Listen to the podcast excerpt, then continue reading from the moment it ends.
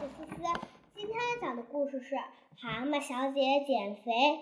蛤蟆小姐正在照镜子，她发现镜子里的那位小姐非常胖，胖就像一块发的很好的奶油面包。蛤蟆小姐很不开心，她打了个电话问青蛙先生：“喂，打电话给青蛙先生，喂，你来一趟，我有事要问你。”青蛙先生是他的邻居，他非常爱蛤蟆小姐，可是从来也没说出来，因为蛤蟆小姐的脾气，因为蛤蟆小姐的脾气变化无常。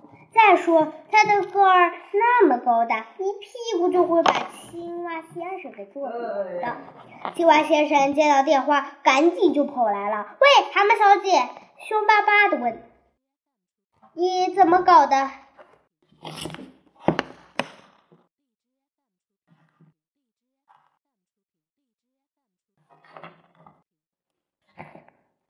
这怎么了？我犯错误了？哼！蛤蟆小姐说：“你为什么长得这么瘦，到我长得这么胖？”嘻嘻。这个青蛙先生嬉皮笑脸的说：“长得胖使你看起来更漂亮。”我好啊，你别再好啊，你别再讽刺我，小心我把你坐扁！别别别！青蛙先生吓得脸都青了。我这么瘦，我这么我这么瘦，因为我每天蹦啊跳啊，还要还要为你奔来奔去做这样的事情。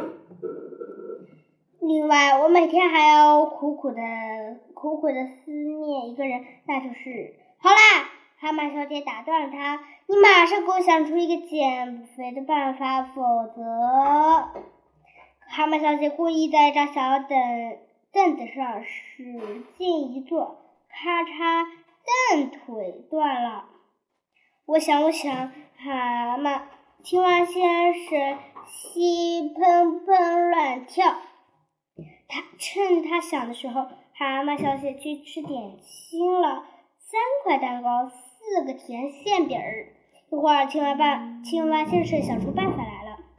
他说：“你每天去登山吧，保证很快就能减肥了。”好吧，你陪我去。蛤蟆小姐说：“就这么定了。”青蛙先生和蛤蟆小姐一起去登山。青蛙先生背着一个很重的包包，那是蛤蟆小姐的。据说它里面都是一点小点心。他们走到山脚下，他们小姐抬头一看，哇，好高的山呐！我们还要上去吗？青蛙说：“是的，每天到山顶上一次，一个月多数你就很苗条了。”太好了，那你快来吧。什么？青蛙先生不明白，你背我上去吗？难道你想让一位小姐自己登这么险？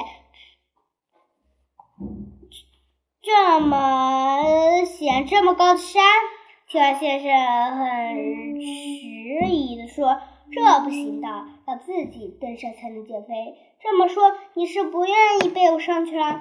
蛤蟆小姐一恼火，恼火的往地上一坐，地立地上立刻陷下去一块，一陷下去一大块。青蛙先生只好答应。要把蛤又高又大的蛤蟆小姐背到高高的山顶上，真有点不容易啊！青蛙先生暗暗想：如果我爱树蛙小姐就好了。她的个子小多了。到了山顶上，青蛙先生已经躺在地上不会动了。蛤蟆小姐打开那个大包，开始吃小点心。两瓶可乐，三块蛋糕，四个肉馅饼，外加一个西瓜。看起来青蛙先生很想吃。蛤蟆小姐说：“你真笨，出门游玩怎么不带吃的呢？”吃饱了，坐了一会儿，蛤蟆小姐说：“哎呀，别睡觉了，该回家了。”青蛙先生迷迷糊糊，青蛙先生迷迷糊糊的背着树蛙小姐下山，跌跌撞撞的走。蛤蟆小姐说：“怎么样，背着轻多了吧？好像没有轻。你的感觉真是迟钝。那一大包东西是不是被我吃掉了？怎么还说不清呢？”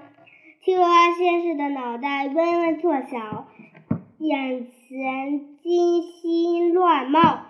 到了蛤蟆家小姐的门口，他快乐地说：“今天玩的真高兴，我的胃口也好多了。明天我们再去你说的一个月的山。”青蛙先生已经在地上睡着了。一个月后，蛤蟆小姐又照了一会儿镜子，她发现。